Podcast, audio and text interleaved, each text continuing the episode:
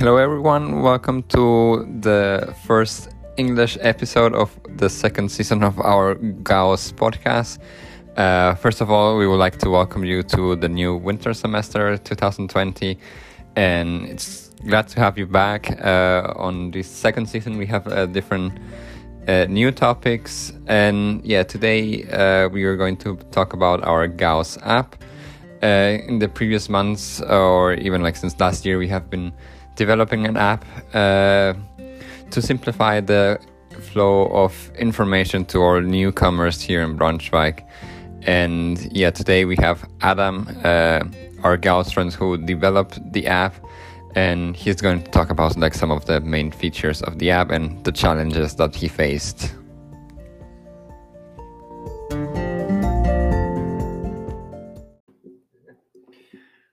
Yeah, thank you, Adam, for uh, your time uh, to do this interview for our Gauss podcast.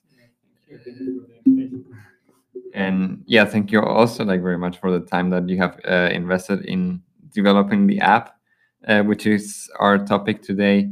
Um, so, so yeah, so this project of the app like already started, I think, over one year ago, like uh, when we were talking about in Berlin uh, I don't know if you still remember like the the workshop and so on. Like, what were like the first ideas uh, that you discussed? Yeah, like I remember it very well. It was like last year in June uh, when we went to Berlin. But actually, the the idea came a little bit a couple of months before that. It was during the uh, Gauss friends' uh, birthday, like we celebrated uh, in the city. Like we there there was this event and at the end of the event, I like Yunus like had the idea about doing something more like in the digitally, and I was starting with mobile development. So I just like said, "Oh, would be cool to have like a Gauss app," and then the discussion like just started.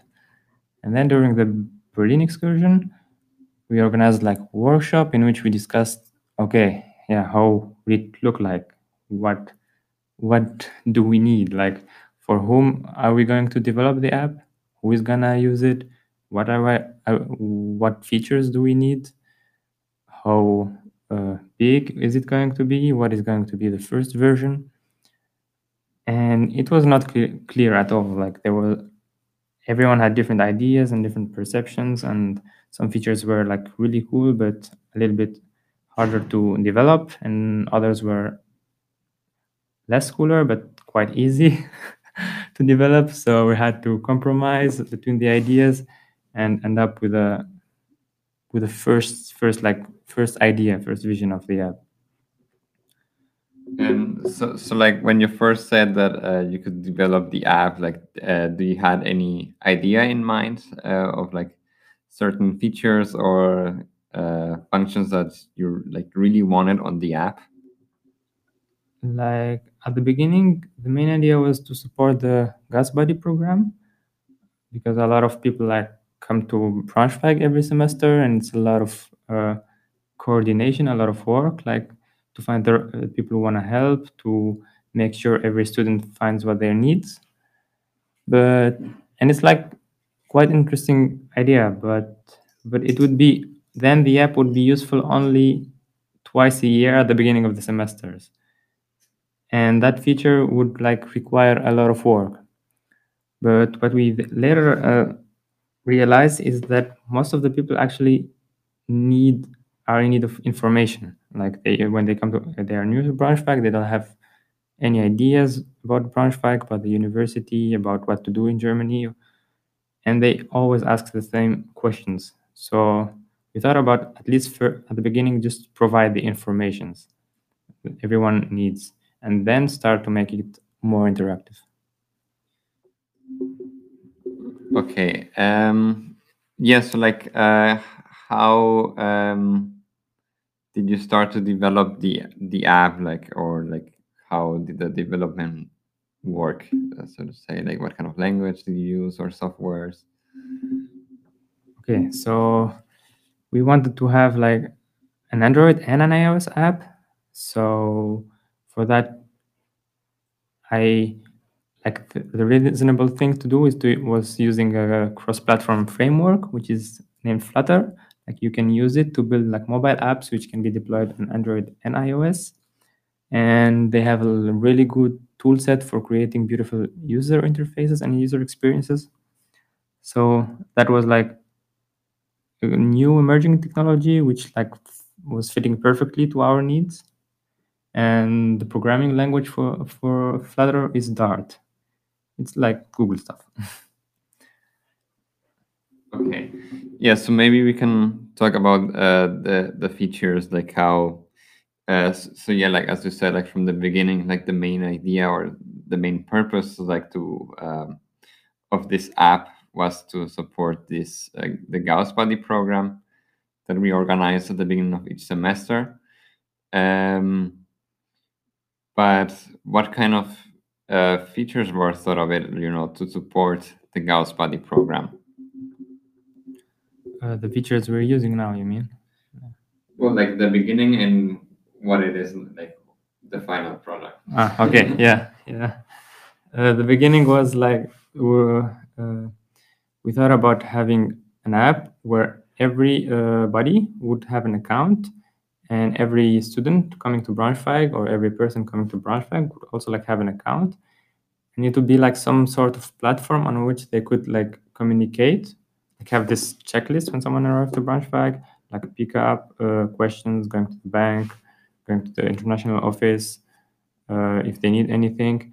And then would the buddies would see what other people need and just like answer or say okay uh, i'm i'm gonna help you for this like but then realizing it's quite a lot of work because it uh, like developing the app is okay but then we will need to store a lot of information in the servers and like and that is much more more work and we also like thought about the DSGVO, the GDPR like questions. So we, just like thought, okay, maybe we will we will we will do that, but a little bit later.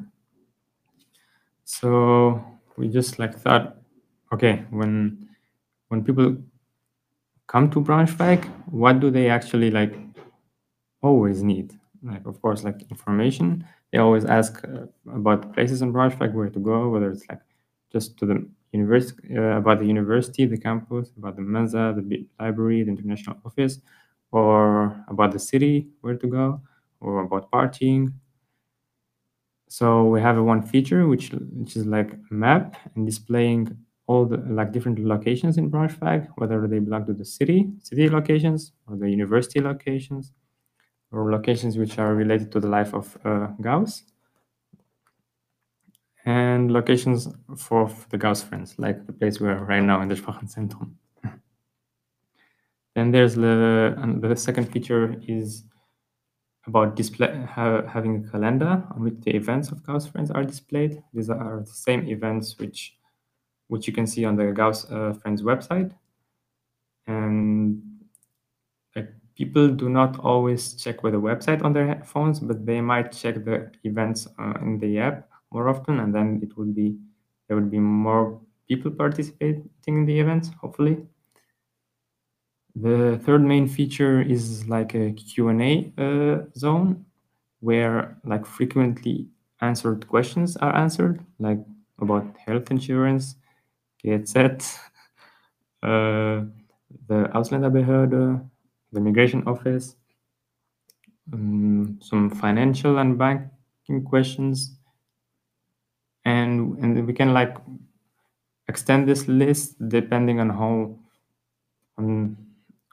and the questions people ask like. Uh, and the fourth fe feature is about the displaying, displaying the list of the partners of the Gauss Friends project and the Gauss House project, which is like an extensive list, which is to gain more visibility in the university and in the project.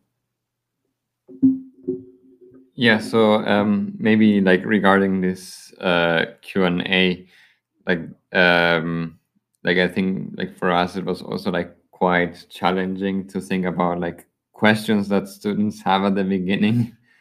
um, yeah, so like we have this like guidebook uh, that we yeah that we usually distribute to our Gauss buddies. Uh, like it, you can also find it as a PDF on their website, and I mean it's quite um, yeah ex- extensive. Uh, I mean, it's around like 50 pages uh, and contains like very detailed information about like all these bureaucratic uh, procedures. Um, however, like during these workshops in Berlin, uh, we like realized that okay, even though uh, like we like send uh, this guidebook to like all students, like no one is going to read like that many pages.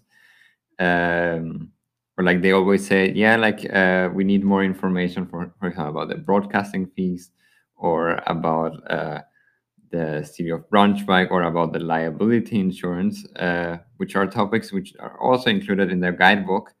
Uh, but since they're like at the end, and no one really, uh, I, I, guess no one really realized that the, these topics or like these answers could have also been asked, answered like uh, through the guidebook. Guidebook. Uh, so this was a problem that we also wanted to solve with the app.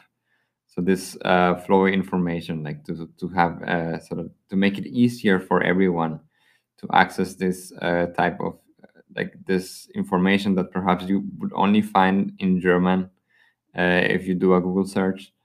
And so yeah, of course, our main purpose is like someday you know provide this information or like this Q and A in different languages so far, it's only, or at the beginning, it will it will only be uh, available in German and English. Uh, depending on the feedback of you and the reaction of the users, then we will also expand it to like more languages. Uh, even like our website has been also expanded already to Spanish, uh, French, Arabic, and uh, Chinese, which is something that we would also like to transfer uh, to the app somehow.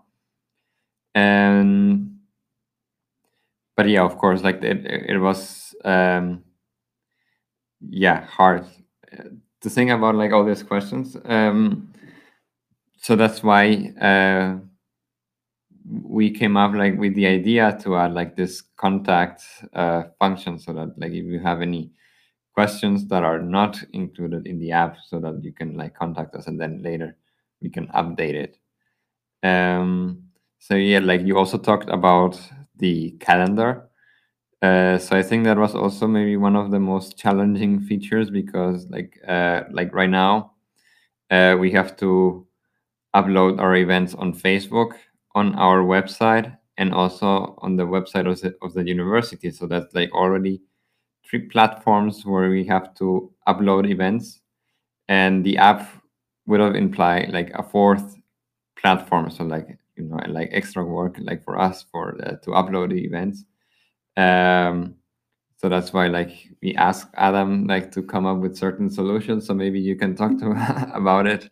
Uh like how uh, did you manage to like solve like one of the main problems like of the app?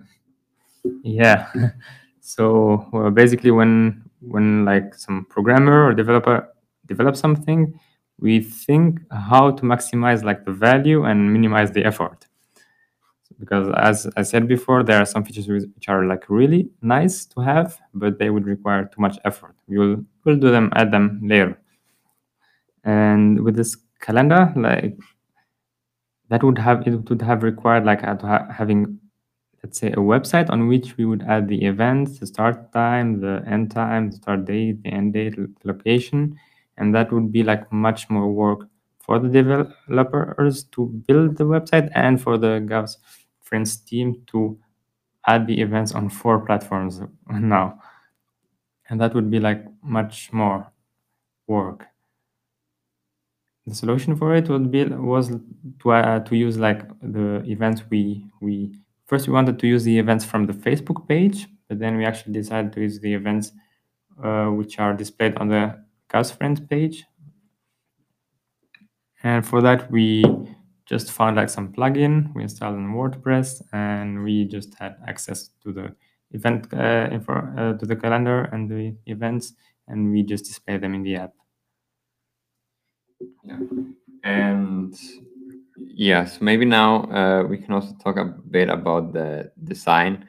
Uh, I think the first um, version that you developed, like um, it had like a lighter blue uh, color, and then you somehow decided to change that. Uh, like, what made you decide to change uh, the colors and and yeah, the design, like in general? Oh, it was more or less experimenting. Like, I don't have any like designer background, but I can see if something looks okay or like bad. And the first version, like for me, it looked bad, and people weren't really happy with it. So I didn't know how, what to do, what to really how to design, how to properly design an app. So I was checking uh, a lot of designer websites, like looking for inspiration, looking which type of which colors to take, uh, which fonts, how big should the text be, how like all these small details I had like to discover how to do it properly. But then I just thought about like I remember that like Gauss was an astronomer, so yeah, maybe I thought like something like night. Like I would try it with a night like night sky color and add some stars add some just like white points that look like stars and then i tried it and it actually looked nice and worked out so that's how i decided like to to try that design and like people liked it. I hope they will like it. And we will see how it's gonna go in the future. If you're gonna keep the same if you're gonna like develop um, it more or like show shooting stars maybe. Um, yeah so maybe and now like we can talk um or like uh, yeah like for the background you also use like different pictures of the gauss house uh yeah so i think like originally like the main idea was uh, to have uh, like different informations like according to the room in gauss house so the gauss house is uh like divided like in in four. Uh, so you have the presentation room, uh, which is like also later transformed to a place where people play different games. Then we have the international tea room, which is like where we serve the tea, or like people can just like chat to each other. I mean, of course, like that happens like everywhere in Gauss house. Uh, and then we have the info info point with, where you can like ask any questions regarding life in Braunschweig or your studies, or if you have any problems, then you can always come to the info point. And downstairs we have the creativity basement. Uh, yeah, so originally was to have like the yeah, different features according to the rooms, uh, but then yeah, I think like we realized that like or that people perhaps like didn't get okay that they had to click on something. Uh, so that's so in the end like we had to simplify that um, but then like you also took pictures of the room and then they you transform them into yeah like into another design and use them like as a background pic uh, pictures um, yeah like at first you try to like draw it uh, draw it by yourself but then uh, i think it was like too much work uh, so maybe you can like tell us a bit about this uh, process sure yeah. So, like, just finding a good user interface was like a big challenge. But even if an app or website or any service have has a beautiful user interface, there's the user experience, like how people, how intuitive it is, and how people use it. And it could look beautiful, but not be very practical, and vice versa. So first, we like we want to people like before they come to Braunschweig or if they are in Braunschweig or if they know Gauss friends and have already left, they most likely already been in the Michaelis of uh, Vonheim, like where we meet where we meet every Tuesday. And they know the place, they've been there quite often. And it's very often like it has like a warm feeling, like being there is quite it's quite nice. So I, I want to show it like I want like to show something visual which would remind people of that place. So we decided like to have like four main screens, one uh, from the street uh, view, one in the main hall where there's like the pre- where there are presentations and like board games are played, uh, from the bar place where there's like info point and people drink tea and talk, and from the basement where there's like salsa, the, the Kikat uh, football tournament. tournaments, and yeah, and but I didn't want to just make normal pictures and put them as a background because it doesn't really look nice on an app. So I wanted to somehow draw them with code uh, in a kind of artistic way. And like like you can as you would imagine how an architect would like draw a sketch of a building i wanted to do that, that same thing but with code in the app. I invest quite a lot of time doing that but it didn't look as good as it looked in my imagination so i kind of had to realize okay this is not really a good idea or i'm not like really good enough for this so i have to find an alter- alternative. So i took the pictures uh, and then i put them like in online software which just like modifies them makes them a little bit blurry but people would still recognize the place. Uh, if there are some people it would just like hide the face so people wouldn't be recognized for and which could be like also customly colored and still gives like a feel of the place and what is happening there without really in a cartoon way without showing too many informations and too many details. And yeah like now it looks quite quite good like quite good like but the process was really like required required a lot of experimentation a lot of ideas a lot of trial and error and to make it like more beautiful and intuitive. And yeah what would you say was the most uh, challenging thing of uh, developing the app? I think uh, estimations, because from the beginning I would say I would tell Andres, eh, yeah, I will be done like next month. I'm fine, no problem, sure. and then I start like uh, actually working on the feature, and then I'd like uh, get some problems, some errors, or realize the feature was much more difficult than I thought, or get new ideas, alternative ideas, and then we would have like to discuss it, like discuss it and decide if you continue that way or, or change it a little bit. So estimations was like quite challenging. I also had like to learn a lot of new things which I wasn't used to do before. Uh, so uh, that, but that's yeah, that's how that's how programming is. and um, yeah, I think the hard thing is was like having making estimations and and really trying to think if developed features are really like useful or like but knowing that we will also have like in the future a lot of time to ask for feedback uh, add new features change the features we just have like to have first version release it and then we will see. We will improvise. Yeah i mean i think like timing was uh, perhaps one of the like uh, most challenging things. Uh, like we also like had like this test uh, group of like Gauss friends uh, who were like going to give like feedback every week. Uh, but then there were always like problems that would just like come up. So uh, there were like a lot of delays like in the process.